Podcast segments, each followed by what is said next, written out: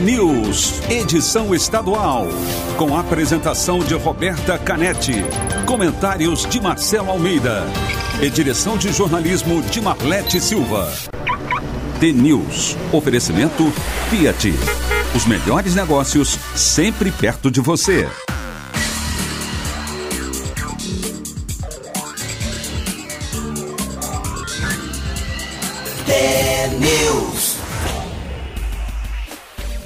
São sete horas, um minuto. Bom dia para você que está sintonizado na Rádio T, a maior rede de rádios do Paraná. Você acompanha agora as principais notícias do dia e participa da nossa programação pelo WhatsApp 41 992770063. A gente também está nas redes sociais, no Facebook, no Instagram. Curta o T-News no ar. Sete horas e dois minutos. Bom dia, Marcelo Almeida. Bom dia. Bom dia. Hoje é um bom dia, mais ou bom menos. Bom dia para né? quem? Bom dia por quê? Bom dia para os atleticanos, mau dia para os curitibanos, para os coxa branca, onde nós perdemos o jogo. E a gente é prometido aqui hoje, né? Vamos lá, então. Vamos de quem, que, a promessa. de quem que é a música De hoje. quem que é a música do dia? Vamos ver se entra.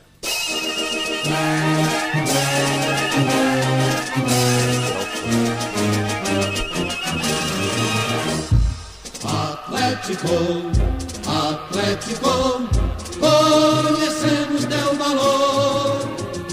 E a camisa rubro-negra só se veste tá feito. Pronto. Os ouvintes estão participando muito já, Marcelo. Você imagina o que eles estão escrevendo pra gente Imagino. desde cedo hoje, né? Eu coloquei a música, mas eu tirei o, eu tirei o fone, né? Também é demais, né? Eu tirei uma foto pra mostrar nas redes sociais como é que o Marcelo ouviu esse trechinho do hino do Atlético Paranaense. Sete horas da manhã. Com o fone Mas é- na cabeça. Para quem está nos ouvindo, um bom dia, uma, uma belíssima quinta-feira. Mas ontem a gente tinha brincado aqui, tinha um Atletiba. Mas é interessante, porque o Atlético é um time, eu sou coxa branca, a Roberta é coxa branca, mas o Atlético tem um time muito maior, assim, tá com mais envergadura e com muita sorte, você vê. Foram dois jogos e nos dois jogos, no finalzinho, ele fez o serviço de casa. Então, muito impressionante que ele começou a dominar o Curitiba também, novamente. Foram 4, 5 minutos de dominação total, assim, do jogo. E daí sai uma, uma belezura de um gol, assim, um gol implacável.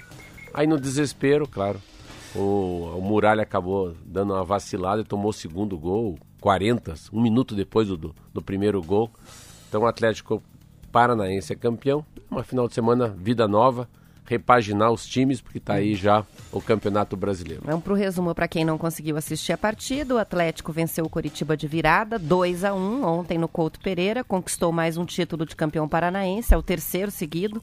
A partida ficou no 0 a 0 até o fim do primeiro tempo. Aí o Sabino abriu o placar para o Curitiba aos 45 minutos. Ficou no 1 a 0 para o Coxa até o finzinho do jogo, nos acréscimos. O Kelvin empatou e o Nicão completou os 47 com um golaço. O Atlético fecha uma sequência inédita de tricampeão paranaense. Levou o título de 2018, 2019, 2020 e, além disso, o time fica na frente na briga direta por títulos em atletibas na final. São agora 10 contra 9 do Coritiba. O rubro-negro chega a 26 títulos paranaenses. Aí São Paulo, Corinthians e Palmeiras ficaram ontem no 0 a 0 em Itaquera, deixaram a decisão para sábado na Arena do Verdão.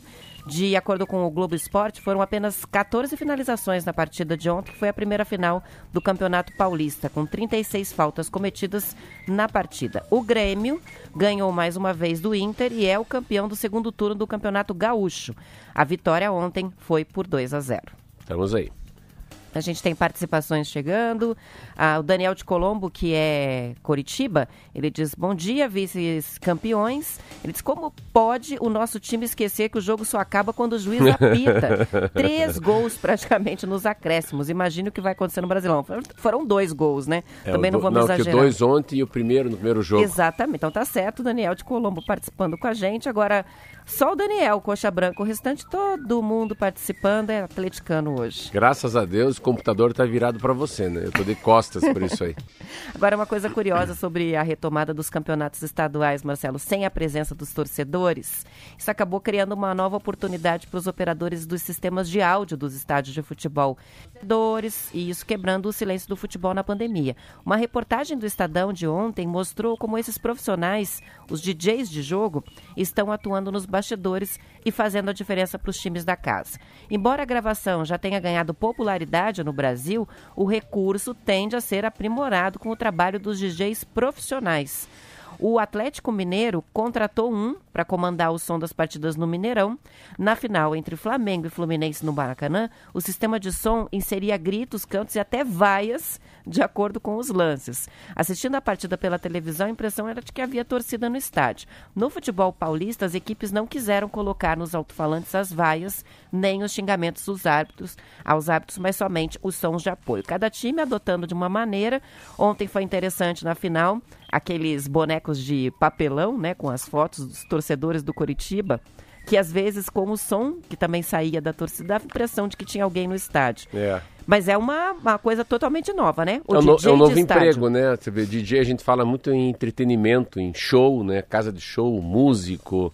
São as pessoas que mais vão sofrer. Nisso aí, alguns DJs, é óbvio, né? Pouquíssimos DJs vão se especializar. E eu acho que esse vem para ficar. Sabe que o DJ eu acho que vai ter a torcida, vai ter a torcida organizada, vai ter bandeira, vai ter tudo aquilo e também vai ter DJ.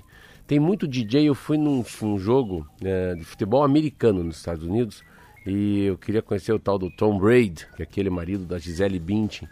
Muito mais que futebol americano é um entretenimento. Então tem música, daí e canta, e tem Shakira no intervalo, e tem então a, a parte de musical no, no, no, basquete americano também é mais música do que jogo de basquete. Eu acho que o DJ vem para ficar. Interessante, no, no Corinthians, eu estava lendo uma matéria, no Corinthians você pode pagar. Então você tem lá teu filho Leonardo, você tem o Kiki, a Roberto são os dois filhos dela, o Marco. Vocês colocam a cara de vocês no jogo. Ontem, o, o goleiro Cássio do Corinthians comprou dois lugares no estádio, no Itaquerão colocou a cara dos dois filhos dele lá. Mas do Curitiba me parece que também é o é mesmo pago. esquema, é pago. E tinha entre, eu fiquei observando ali as figuras é, nos cartazes. Achou alguém não, ali? E tinha um pastor alemão. Eu acho que a família colocou ah, pai, mãe, filhos e o cachorro de estimação cachorro, também estava na torcida. também vi.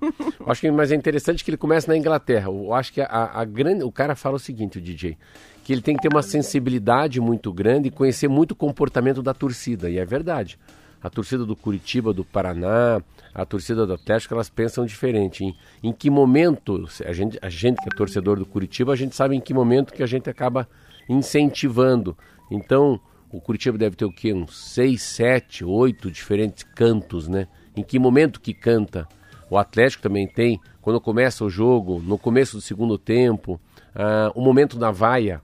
Mas assim, claro, os DJs estão usando muito mais os aplausos, né? Essa sim, é uma mais usada são os aplausos.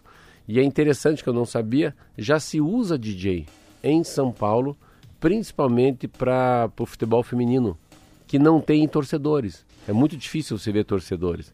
Então é muito legal. Ah, o DJ fala o seguinte, que às vezes ele tem um, um delay, ele ai, não sabe a hora se aquilo foi gol ou não foi gol, que é um estádio inteiro em silêncio. Então ele às vezes ele, ele la, lança o gol mas alguns segundos depois que já foi gol. Isso não pode errar. É muita responsabilidade uma pessoa só ser a voz de toda a torcida, porque não pode errar, né? Ontem o, o Kiki, o meu filho mais novo, que é muito observador e assiste tudo quanto é jogo de futebol, contou de alguns episódios em que o DJ meio que errou, assim, né? Botou vaia pro próprio time. Ah, pode acontecer também. é interessante que ele tem que, se tá indo mal, ele tem que apoiar. É, quando faz o gol também, tem que levantar o volume e deve ter, daqui a pouco a gente vai ter algum estudo, pode ter a certeza de quanto isso influencia os jogadores. Porque há uma tese que a gente não volta para o estádio de futebol, pelo menos não volta todo o estádio cheio antes de fevereiro do ano que vem. Bom, ontem não adiantou muito nem som de torcida, nem os torcedores de cartolina. Nem reza, nem saravá. Porque o Curitiba perdeu em casa. São 7 horas e 11 minutos. A gente agora vai fazer um rápido intervalo e já voltamos com mais notícias do Paraná. News.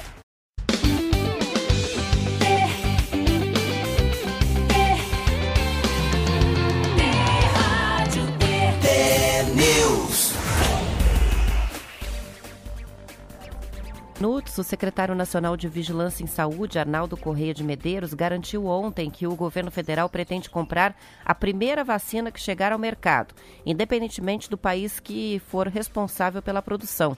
Há poucos dias, o presidente Jair Bolsonaro chegou a dizer que não aceitaria uma vacina chinesa contra o novo coronavírus. O representante do Ministério da Saúde, também cientistas da Fiocruz, falaram na audiência da comissão da Câmara dos Deputados que acompanha as ações de combate à pandemia. A primeira aposta do governo federal é a vacina que está sendo desenvolvida pela farmacêutica britânica AstraZeneca, com a previsão de chegada ao Brasil em dezembro.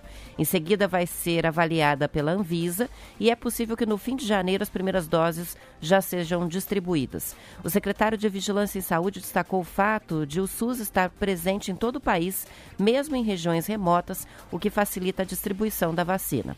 Ele disse também que o SUS deve usar os mesmos critérios da imunização contra a gripe, o que significa começar a vacinação pelos idosos que apresentam comorbidades e depois os profissionais da saúde. Caso uma vacina seja aprovada e chegue ao Brasil no começo do ano que vem, a campanha de vacinação deve se prolongar ao longo de todo o ano. As informações são do Estadão e do Globo. Ah, ontem teve uma. Isso aí tudo é do Globo, é de uma sessão que teve na Câmara dos Deputados, na comissão, onde o Ministério da Saúde foi, fez presente e ficou muito claro, assim, interessante. Tem dois homens, acho que eles têm. Acho que não são nem remanescentes, eu acho que do, do Mandetta, do ex-ministro, mas uma fala muito assim. Uma fala pela carinhosa, misericordiosa, uma fala muito boa que para mim deu assim um alento em relação a, a me deu um alento em relação ao que, que pode acontecer daqui para frente. Ah, primeiro que tem três frentes, né? Tem os ingleses, tem os chineses e tem também os russos. Então, e é claro que há os ingleses que é, o governo bota mais fé na AstraZeneca, que é essa parceria que tem com a Universidade de Oxford, e 15 milhões de, de vacinas serão compradas em dezembro.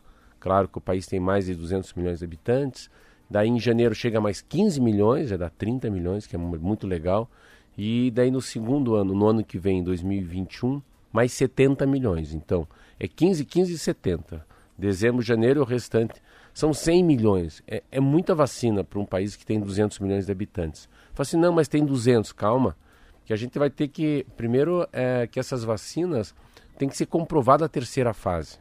A gente fala, ah, a vacina vai chegar, vejo alguém falando, ah, já, já descobriram uma outra. Não, é que tem um tempo de maturação para se saber qual, quais são as consequências das vacinas. E a gente está entrando na terceira fase. Então, dependendo do resultado, muda toda uma dinâmica de vacinação das pessoas. Né? Ninguém ainda sabe se é uma ou é duas.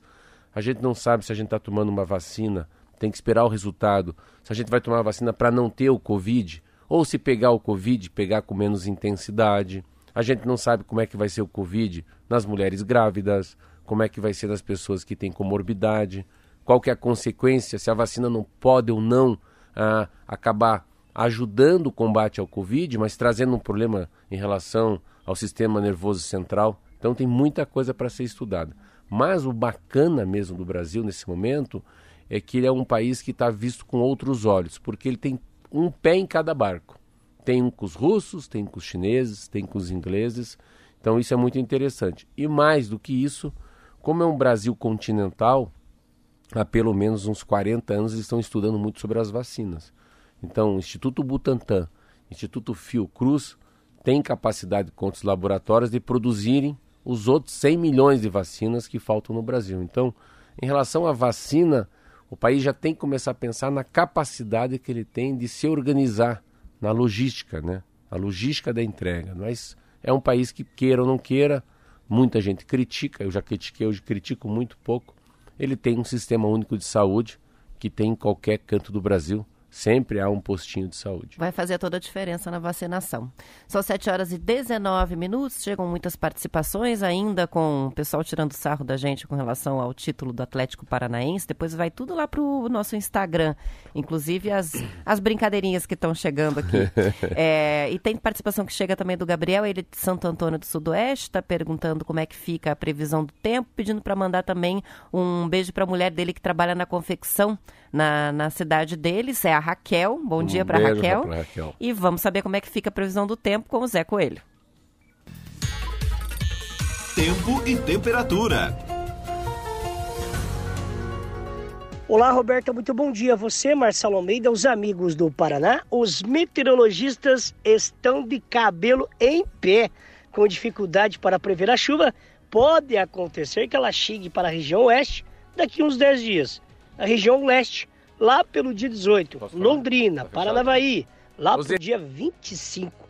Ainda continua com temperaturas altas e umidade relativa do ar baixa. Por isso, a necessidade de se hidratar é importantíssima. Foz do Iguaçu, hoje com grande amplitude térmica, começa com 14 graus, chega a máxima de 29 graus. Paranavaí, 15 graus de mínima, máxima 29 graus, tempo firme. Guarapuava, friozinho agora pela manhã, mas deve esquentar e será mais quente que ontem.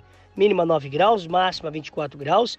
Jacarezinho, sol o dia todo, sem nuvens no céu, mínima 12 graus, máxima 26 graus. Curitiba, 11 graus e meio é a temperatura de momento, segue com tempo firme, sem previsão de chuva, mínima 9 graus, máxima 20 graus. Litoral, Matinhos, 14 graus temperatura de momento, segue com sol entre algumas nuvens, a mínima 15 graus, a máxima pode chegar a 25 graus. Roberta. Obrigada pelas informações, são 7 horas 21 minutos. Prefeitura de Guarapuava não renovou o alerta epidemiológico do novo coronavírus na cidade. Com isso, a administração municipal de aplicar as multas de 5 mil reais por aglomerações de pessoas. De acordo com o portal G1 Paraná, as autoridades sanitárias avaliaram que a situação na cidade é satisfatória. Guarapuava registrou pouco menos de 400 casos da doença e quatro mortes. Um dos índices usados pela Prefeitura para não renovar o alerta é a proporção de pessoas recuperadas da doença. Segundo a Prefeitura, 81% das pessoas que tiveram Covid-19 em Guarapuava já se recuperaram. Também houve queda no número de casos ativos a partir do início de julho, conforme a administração municipal. O alerta com as medidas restritivas, incluindo a multa, é de 17 de junho. Ao todo, 90 pessoas foram notificadas e 10 receberam essa multa de 5 mil reais. Então, a situação em Guarapuava, é, de acordo com a administração municipal, já permite um afrouxamento ali com esse índice, o índice que a gente falou bastante, né, Marcelo, que é o de número de pessoas que são consideradas recuperadas e que lá na cidade de Guarapuava chegou a 81%. Ah, a gente tem que ler como um rito de saída, rito de saída. Eu acho que cada um pensa, Roberta, na, na, na sua saída, né? A gente, a gente, não mora em Guarapuava, a gente não mora em, em Biporã, em Londrina, cada um mora onde mora. Então a gente mora em Curitiba, Uh, quem está nos ouvindo está na sua cidade e cada um tem um jeitão de ser, cada um tem um comportamento, tem uma Câmara Municipal, tem um prefeito, tem uma vigilância sanitária. E mais do que isso, né, aí sim, são as pessoas da frente, né? São os médicos, as UTIs, a unidade básica de saúde, a unidade de pronto atendimento que dá essa resposta. Os, quem somos nós, eu e você, para falarmos se, se o prefeito de Guarapava está certo ou errado? Mas, olhando os números ah, do Brasil e do Paraná, uh, ou de algumas cidades do Paraná que a gente não fala mais. É engraçado isso. Tem várias cidades que a gente não fala mais em relação à pandemia e nem às mortes. Pode ser que ele esteja certo. É muito, eu acho muito cedo, né, para dizer isso. O que, que ele fez? Ele deixou de, ele não recontratou, né? Como é que é o nome daquilo que ele fala? Tem no fundo você tinha um, um decreto de alerta, né? Não renovou? Não renovou um, um, uma portaria que a prefeitura tinha em relação aos horários e isso ele dá uma, uma liberação. Mas eu acredito que o prefeito de Guarapuava sabe o que está fazendo. Então, eu acho que é um risco calculado. Não é assim, ah, vamos abrir porque a gente quer abrir. É exemplo em Curitiba, eu não sei no interior, vocês que estão me ouvindo.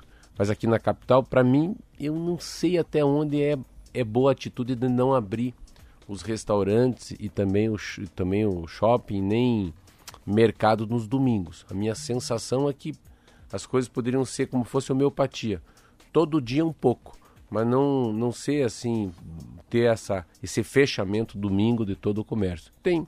Então acho que daqui para frente vai ser muito isso. Como é que a gente vai sair da pandemia, que é o rito de saída. No Brasil, ontem um número significante também, são mais de 2 milhões de cidadãos brasileiros que foram contaminados, estão recuperados, um número muito grande, e 2 milhões e 800 mil pessoas contagiadas e 100 mil mortes. Então, 100 mil pessoas morreram, estão quase chegar, vão vai chegar isso já nos próximos dias, mas tem está chegando o número de pessoas que foram tratadas e recuperadas está ficando muito próximo do número de pessoas contagiadas. E eu lembro eu com a Roberta que no finalzinho de março, eu lembro um artigo que eu li que falava que é isso mesmo. Se você tem muita gente contaminada, mas muita gente recuperada, se você tem 100 mil pessoas com Covid e você tem 96 mil pessoas recuperadas, significa que o pico chegou. Que o pico chegou. Então, quando o índice começa a ultrapassar, é provavelmente já tem uma descida. Com relação aos números, é, a Secretaria de Estado da Saúde divulgou o seguinte ontem: 2.569 novos casos. O mesmo boletim fala de mais de 30, mais 35 paranaenses que perderam a vida por causa da Covid-19. Moradores de Curitiba, de Campo Largo, Cascavel, Colombo, Araucária, Bandeirantes, Castro, Corbélia, Francisco Beltrão, de Jandaia do Sul, Londrina, Mandirituba, Pinhais, Piraquara, Rolândia, Salto do Itararé, Santa Cruz de Monte Castelo, São José dos Pinhais, Sengés e Tapejara.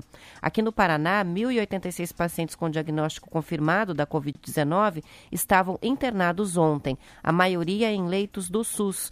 Outros 1.124 pacientes internados aguardavam resultados de exame. No Brasil todo, foram confirmados ontem, uh, foram confirmadas 1.437 mortes em 24 horas, 57.152 casos de, do novo coronavírus é, confirmados por exame, segundo o Ministério da Saúde. Mais uma informação ontem que eu também achei muito forte, fiquei até triste de ler, que a metade das pessoas que pegam Covid-19, quando já estão, já estão por outro motivo internadas num, num hospital, acabam morrendo. Você vê como a, a força da comorbidade, né? De pessoas que têm uma deficiência, que estão tratando um câncer, que são diabéticos, que têm pressão alta, enfim, uh, tem várias coisas. E uma coisa que ontem, pelo menos o número é muito grande no Brasil ainda, eu não sei qual foi o estado que carregou os números, onde tinha mais de 1.400 pessoas morreram no Brasil, o número deu uma aumentadinha novamente, muito forte. Está acima da média dos últimos dias, né? É. E a comemoração do Dia dos Pais, Marcelo, no próximo domingo, acendeu um alerta entre as autoridades de saúde, viu? Viagens, encontros familiares podem espalhar ainda mais o vírus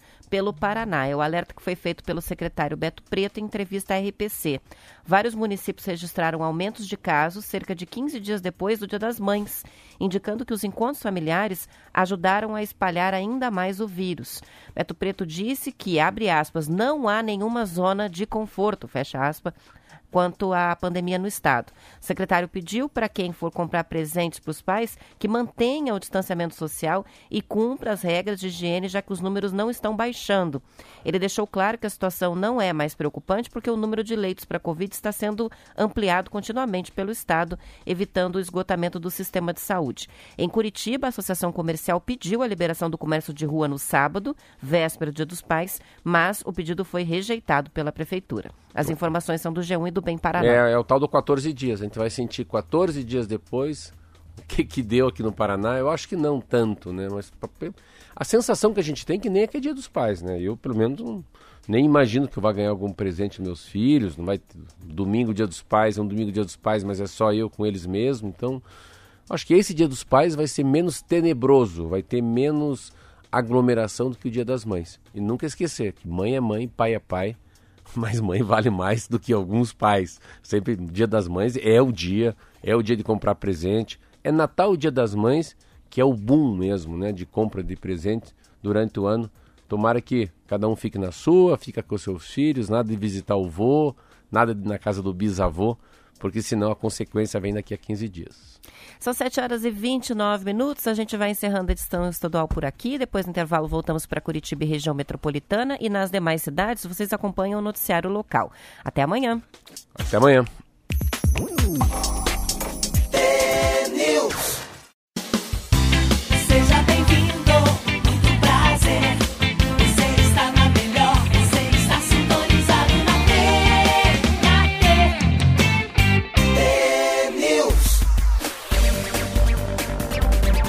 São 7 horas e 34 minutos. O Ministério Público do Paraná está investigando denúncias de creches que estariam funcionando clandestinamente em Curitiba durante a pandemia. A denúncia feita pela Associação de Escolas Particulares de Educação Infantil é contra algumas professoras, mães e até psicólogas que estariam cuidando de grupos de crianças para que os responsáveis possam trabalhar fora, já que as escolas estão todas fechadas. Os anúncios de serviços desse tipo estão sendo divulgados, inclusive, em grupos nas redes sociais. A associação informou que há pais pedindo desconto na mensalidade, argumentando que estão gastando com as crecheiras. No protocolo de volta às aulas elaborado pela Secretaria de Educação, as escolas de educação infantil são as últimas a reabrir o atendimento presencial. Esse documento não inclui o retorno às aulas das crianças com até dois anos de idade.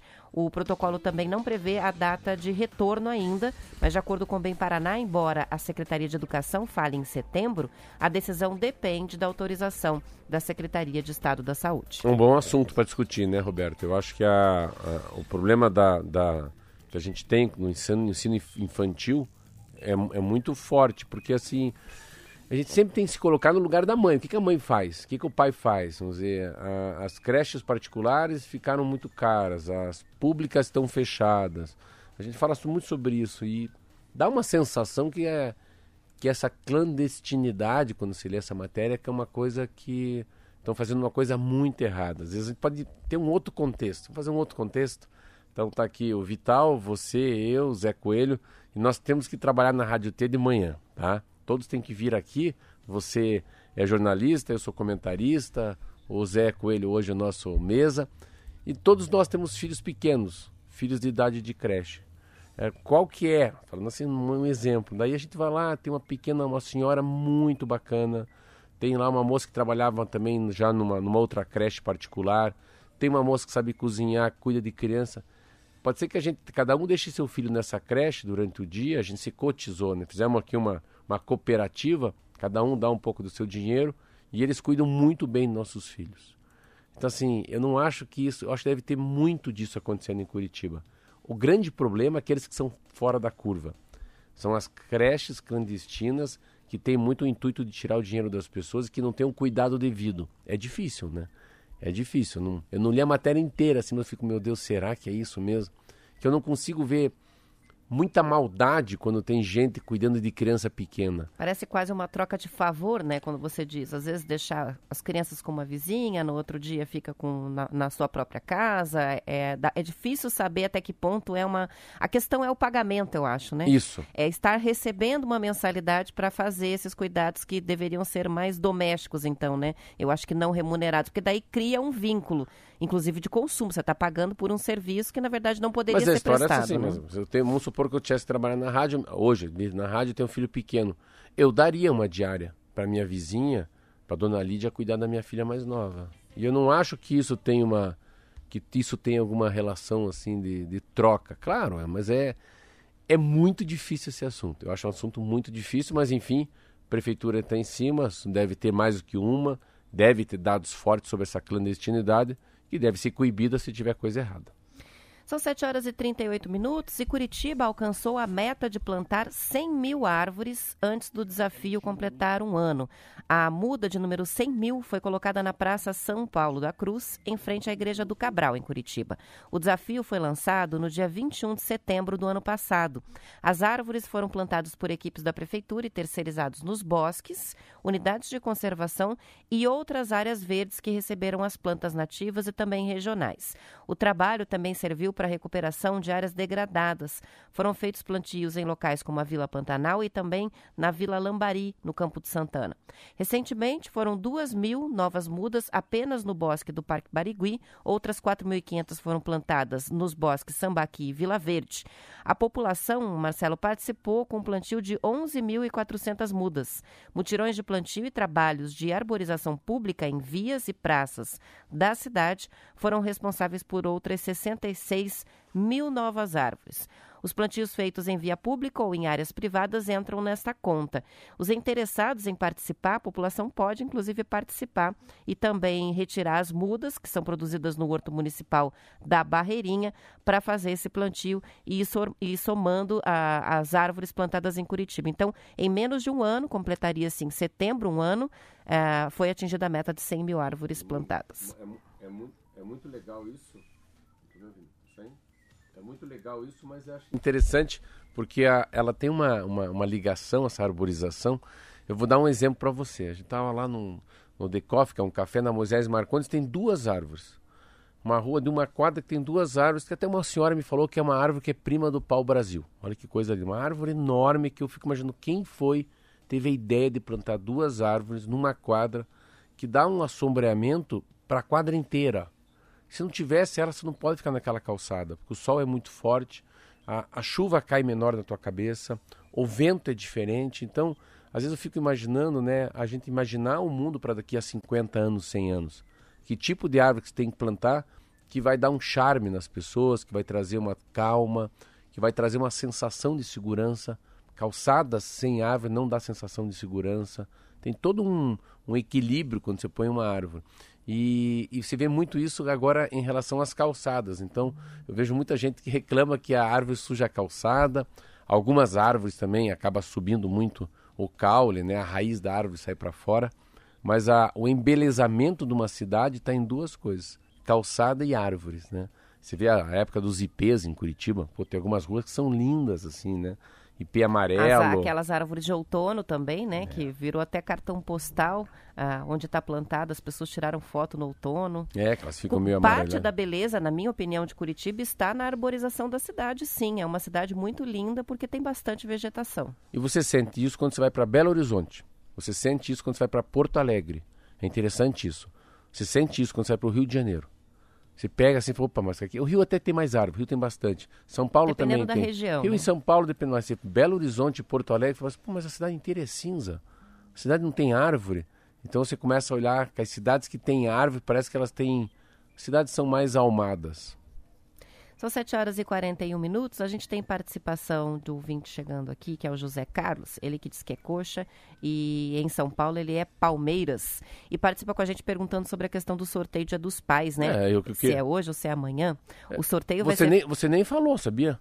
Sobre o sorteio? Não, qual que é a regra do sorteio? Não, é que o sorteio está no Instagram, tem que entrar lá para saber qual é a regra. Ah, bom. Que... Ah, nós fizemos um estadual aqui, não falamos sobre a regra, eu falei, pô, mas peraí, como é que não, faz? Não, é que o sorteio vai estar acontecendo lá no Instagram. Na verdade, é muito simples, é só entrar lá no post, curtir e comentar. As pessoas estão mandando mensagens para os pais e o sorteio vai ser feito por uma ferramenta que pega cada comentário e faz um sorteio simples. Quem ganhar, ganhou. Não interessa não, não, é, não é que vai ser o melhor comentário. Não é o melhor comentário. É, é, é simplesmente é randômico. participar. Exatamente, é randômico.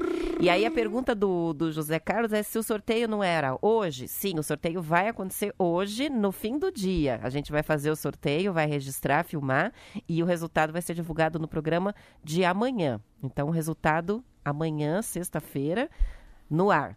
Mas acompanha lá no Instagram que o sorteio vai acontecer hoje no fim do dia. E pode ir participando, é arroba no ar. Daqui a pouco a gente manda o link um por um que está pedindo aqui no, no WhatsApp.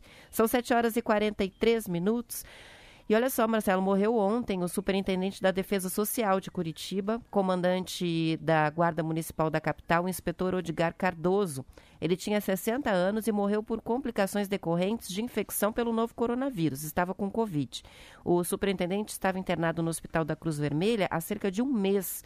Ele já estava aposentado da Guarda Municipal depois de 31 anos de corporação, onde ele entrou na primeira turma, lá em 88. O Odgar deixou esposa, dois filhos. O prefeito Rafael Greca decretou o luto oficial de três dias. E ontem, com sirenes ligadas, os guardas municipais da capital fizeram uma homenagem ao comandante emérito no fim da tarde, em frente ao cemitério municipal, onde já aconteceu o sepultamento. Eu queria ver a foto dele, se é, se é quem eu estou pensando. Pouca idade, hein? 60 anos só. Covid-19? Covid-19, um mês internado e aí acabou morrendo. É interessante. Ontem, essa coisa é como, como a Covid traz para nós um, um, pânico na cabeça. Eu dou um exemplo. Primeiro, meus sentimentos a ele, eu acho que eu sei quem é. Eu lembro dele quando eu fui vereador de Curitiba, você vê, 25 anos atrás. Ele está 30 anos na corporação. Fica aqui os sentimentos da família, mas onde eu estava conversando com uma, uma funcionária minha também, e que é, vai, não veio, não voltou a trabalhar, mas parece estar com Covid, fez o teste, não saiu e começou a ter uma falta de ar ontem à noite. Mas daí eu estava conversando e ouvindo ela, é, eu conversando com o meu sócio, que é o Fábio, que paniquito que é a pessoa começar a ter a sensação que está com a respiração mais curta.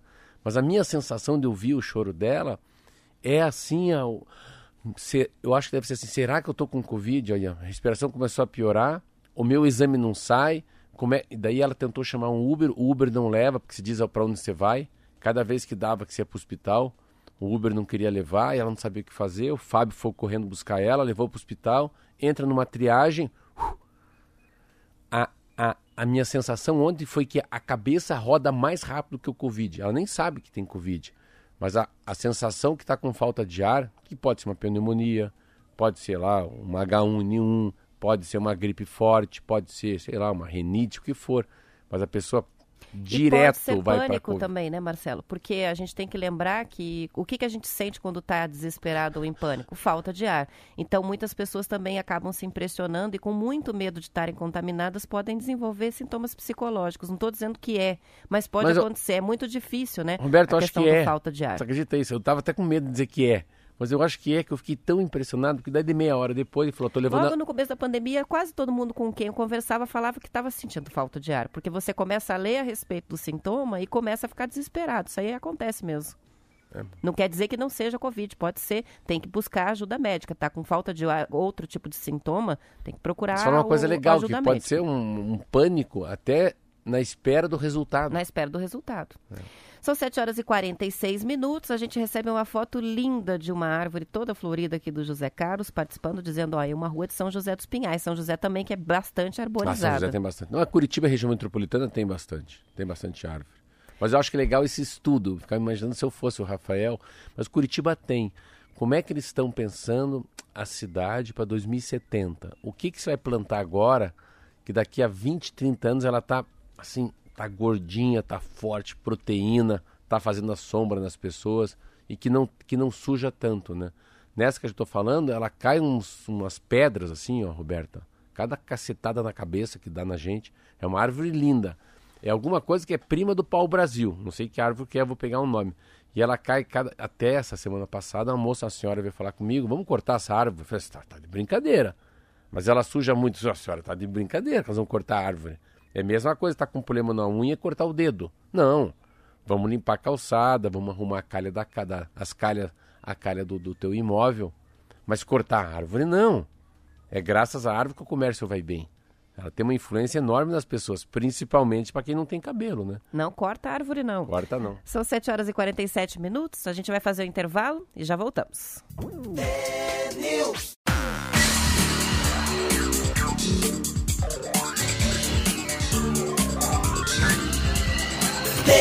News. 7 horas e 49 minutos e a gente está recebendo uma visita hoje aqui no estúdio. Já tem até ouvinte participando que citou o Vital. O Vital que é cabeleireiro há 20 anos, veio falar um pouco sobre a profissão dele e também sobre as dificuldades que esse setor está enfrentando na pandemia, né, Marcelo? Convidado do Marcelo Almeida. Aí, Vital, tudo bem? Vai mais chegando perto, mais mais perto do do microfone, microfone. que você tem que é aqui. Tudo bem com você?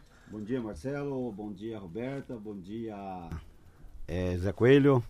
É um prazer imenso estar aqui participando aqui com meu amigo Marcelo, né? É. Da Rádio T, uma das maiores rádios do estado do Paraná. Tá né? Ele já fala igual o Nego, tá vendo? É, ele é companheiro do Nego, fica assim. Ah, sim. Ele tanto ouviu o Nego. O Vital é cabeleireiro, mora em Colombo. E o Vital, um amigo nosso, esses dias o, o- é interessante que uma, é, uma, é uma peculiaridade tão pequena, tão pequena. Eu tava varrendo a calçada na frente do Decoff e varrendo, varrendo, varrendo. Ele chega com uma vassoura, pô, mas uma vassoura. Aquela vassoura, sabe aquela vassoura de vó? Que varre tudo numa calçada. E daí eu falei, ele falou, deixa eu varrer. E ele saiu varrendo. O que eu fiz em 10 minutos na frente do Decoff, ele faz em um minuto e meio. Daí eu perguntei para ele, mas como é que você tem tanta experiência nisso? Ele falou, são 28 anos de barbeiro e cabeleireiro. Aí eu fiz uma coisa com a outra. Como assim? Ele falou, ah, 28 anos eu tô todo dia, eu tenho que passar uma, uma vassoura na frente do meu, do meu comércio. E isso me trouxe ele aqui. Então a primeira pergunta, o Vital é um cabeleireiro, mora em, em Colombo, e a gente quer falar mais sobre profissão. Ah, O que que faz uma pessoa? Porque eu podia perguntar se você fosse um médico, quer ver? Eu o que que te faz você fazer medicina? Você poderia responder, não, meu bisa, meu avô era médico, e ele queria muito ter um neto que fosse médico. Ou não, eu uma vez eu vi um livro, eu li um livro ou vi um filme. É, como é que se começa a carreira de barbeiro, cabeleireiro em, no Alto Maracanã, lá em Colombo? Então, Marcelo, na, quando eu comecei a minha carreira de. Quando eu comecei a minha carreira de barbeiro em Colombo, veja só, eu coloquei o salão, o pessoal falava assim, cara, será que você vai sobreviver aí? Eu comecei cortando assim, no primeiro dia que eu abri meu salão, eu cortei 15 cabelos. No primeiro dia. Tá? Não Mas, tinha mas você já tinha feito algum curso lá na região de, de, de para cortar cabelo? Ah, tá. Agora eu vou voltar atrás aonde que eu comecei. Eu comecei no Água Verde, é, influenciado pelo Ego Cabeleireiro, ali na Brasil de Tiberê. Hoje está há 28 anos também lá. Até estava comentando com ele que ia falar o nome dele aqui hoje na é, rádio. perto sabe? do, é perto do estádio do Atlético? Do Atlético, perto do campo do Atlético. Ali comecei cortando cabelo. É, não tinha muito aquele dom de cortar ainda, né? O medo chegava assim. Mas aquele- quem te ensinou? Falou, vem cá, vou te explicar. Quando é a pessoa, o cabelo é mais crespo, você vem por aqui, assim que você pega a tesoura, aqui, aqui que você puxa as pontas. Ele me ensinou. Ah, tá. Ele me ensinou. Então você não foi por nenhum curso do S, é isso? Não, fez o Senai, essa coisa toda, não. Depois eu fiz o aperfeiçoamento, sabe? Depois eu fiz o aperfeiçoamento, mas tudo na prática, tá? E, e esse dom é um dom de cabeleireiro. Para ser cabeleireiro é um dom. É um dom? Não, não adianta a pessoa fazer, como meu irmão fez também. Ele fez, mas não foi para frente. Não funcionou. Não funcionou. Tem pessoas que fazem um curso, mas ele tem até, como se diz, eh, nojo de cortar o cabelo. Ah, o cabelo tá sujo. Você pega cabelo sujo, você pega cabelo limpo, você pega vários tipos de cabelo, entendeu? Quanto custa um, um corte de cabelo é, de gente normal, que não olha pra mim, o Zé Coelho, ou a Roberta? Ah, não, vou falar. Quanto custa um corte de cabelo pra você hoje? Você cobra quanto? Hoje, na verdade, o corte de cabelo tá 20 reais, né? 20 reais. Você corta cabelo feminino ou masculino? Eu corto só masculino. Mas se a Roberta for lá, a Roberta é uma mulher bonita. Eu né? não quero um corte masculino. É, não, a Roberta lá. A mulher, a mulher, a Roberta é bonita. A Roberta quer cortar. Você se arrisca a cortar um cabelo de uma mulher ou não? Não, Não, não. não. Não arrisco. É, Você faz barba? Sim, lógico. Tá, uma outra coisa que é importante. Sabe que tem uma modernidade que me atrapalha, assim. Tá vindo um novo tipo de cabeleireiro, que são os cabeleireiros que vêm mais assim, ah, que parecem mais com o estilo de Harley Davidson, colocam é, mais retrô, um pouco essa coisa da, de- da, da Rota 66 nos Estados Unidos. Eu fui fazer, eles colocaram na minha, na minha cara uma. como fosse uma toalha com tão quente, tão quente que eu achei que eu ia morrer sufocado. Parecia que eu estava numa sauna. Eu falei, meu Deus, mas eu não gosto desse jeito. E muita coisa é diferente. Tem um creme que você põe antes, põe um creme depois. Tem muita coisa que não tem na, na, na, na- barbearia tradicional. Eu corto na barbearia do Zé, são duas cadeiras, falo que o café dele é fraco, frio, tem formiga no fundo, mas ali que tem 600 clientes, mundo, mundo meio analógico, ah, todas as paredes de madeira. Ah, você, você é dessa da moda velha ou da moda nova? Você, você é a tua barbearia school. old school, boa, Roberta. Você faz muita barba também? Faço barba, mais cabelo. É. Mais cabelo. Mas eu sou da moda antiga. Tá. Como é que você faz uma barba de uma pessoa? O que, que você passa? Ah, você você tem verdade- água quente lá ou você esquenta no micro-ondas? Não, a gente esquenta a, a água, sabe? É. É, a gente faz com o creme normal. Você corta com navalha ou com gilete? É navalhete. É navalhete? Navalhete. Nossa, olha aí, cara. É, a gilete é na navalha, né? A gilete quebradinha é na navalha. Chama-se navalhete? Navalhete, entendeu? Uma navalhete, você, fa... mas você sabe quando a pessoa tem a barba muito forte. Você sabe, ah, sim. você sabe se tem que passar a gilete de cima para baixo, de baixo para cima? Sim, lógico, tem que passar ela ao contrário. Tem barba que tem que passar ao contrário, puxar ao contrário. Tem outra que não pode puxar pra cima, tem que puxar pra baixo, não estoura os polos, sabe? E sangra, né? Então tem que ser bem, bem assim, sensíveis, né? É, um- é um trabalho que é em pé, né? Ser barbeiro se fica em pé. Muito, muito. Eu tô há Depo- 28 anos trabalhando em pé, mas graças a Deus minhas Mas pernas... você aguenta, você aguenta ficar em pé 5, 6 horas direto? Direto. Ao sábado eu trabalho 12 horas direto. Você não senta durante uma hora, duas horas, não? Olha, agora eu já cedo um pouquinho. Agora eu cedo um pouquinho, mas antes eu não sentava não, viu? Vamos ver a pergunta da Roberta. Fala a pergunta, Roberta. Então, eu fico que curiosa para saber como é ele. que é o trabalho em parceria com o Nego, sabia? Do atendimento aos caminhoneiros, aos motoristas do Paraná. É, o- o- como é que é essa parceria entre vocês? Quanto tempo que vocês fazem essa parceria? E o que exatamente você faz quando sai com o Nego? Ah, a gente sai, a gente vai atender os caminhoneiros, né? Em Paranaguá são vários caminhoneiros, a gente encosta o caminhão do nego lá, a barbearia móveis do nego, e a hora que a gente vê, já tem lá seus 15, 20 cre- clientes esperando. Aí os caminhoneiros chegam assim, a gente vai cortar o cabelo dos caminhoneiros. Quanto que é o corte? Eu falei, não, essa parceria aí é eu e o nego, é um É de corte, graça É de corte? graça para vocês aí, é um brinde que nós estamos dando para vocês, fazendo um, um dando E, um trato. e- e eles vão mesmo? Vão, e, nossa, se for esperar, dá 50, 70 caminhoneiros. E fica tudo satisfeito, contente, sabe? Ali- Eles sobem no, no caminhão ou você fica no, no chão? Como é que não, faz? sobe no caminhão, tem a cadeira, tem o lavatório, tem o espelho, normal, é a barbearia normal do nego, sabe? E a gente corta ali o cabelo e o pessoal sai Há contente. quanto tempo que vocês fazem isso? Essa parceria com o nego já vai para mais de ano, né? É, então deve ter muita história, né? O que, que você já viveu? Que histórias legais você já ouviu desses caminhoneiros? O que, que mudou para você de fazer um trabalho que é um trabalho voluntário, né? Trabalho de social, cortar né? esses cabelos é, do- dos motoristas e conviver com esse público. Ah, na verdade, Roberto, a gente veja assim, é, tem caminhoneiro de vários estados.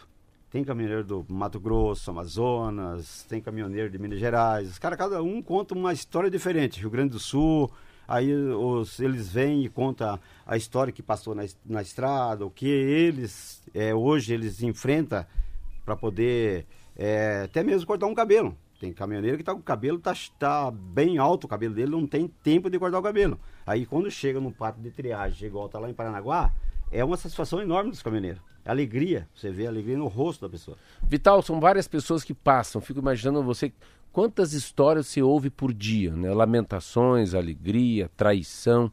Ah, será que você é mais um psicólogo ou, ou aquelas pessoas ajudam você? Você, é- você acaba sendo, eu acho que um, um barbeiro tem a função de ser ouvido. Você ser só ouvido, né? Se você ouvia a lamentação de um cliente. Você, você acha que você faz esse papel, Azê? Porque imaginou se 10, se eu vou cortar o cabelo de 10 pessoas. Cada pessoa é uma história. Cada pessoa é uma experiência. Você acha que você aprende mais com eles ou eles com você? Eu aprendo mais com eles. Porque se eu for ouvir, se eu for dizer para vocês o que eu ouvi do- desses 28 anos que eu estou ali em Colombo, tá? A minha barbearia é uma barbearia simples, humilde, recebe pessoas de, de alto nível e também pessoas mais, entendeu? De todos Mais os níveis. simples. Mais simples, entendeu? A alegria é receber esse pessoal. Se eu for ouvir, se eu for marcar tudo o que esse pessoal falou, dá para escrever uns três, quatro livros. Mais livro, viu? Olha que tá aí uma ideia. A gente tem uma, uma participação antes de fechar aqui do Daniel que pergunta onde é que é o teu salão. Ele é de Colombo. Tá, o meu salão fica na rua Isabel Capilari, número 566, Alto Maracanã, em Colombo. Fica próximo ao supermercado Condor. Ah lá. feito aí o serviço. Tá. É respondida a pergunta. São oito horas, dona já Roberta. é oito, já tá Fechou. virando para oito horas. Vamos terminando por aqui o T-News. Amanhã a gente está de volta pontualmente às sete. Obrigado pela participação, Vital. Obrigado a vocês aí, viu? Valeu, Vital. Valeu, Roberto. Amanhã às 7 horas da manhã, T-News com rádio, com conto. Vamos sextar que tá chegando. Fica com Deus. Um abraço.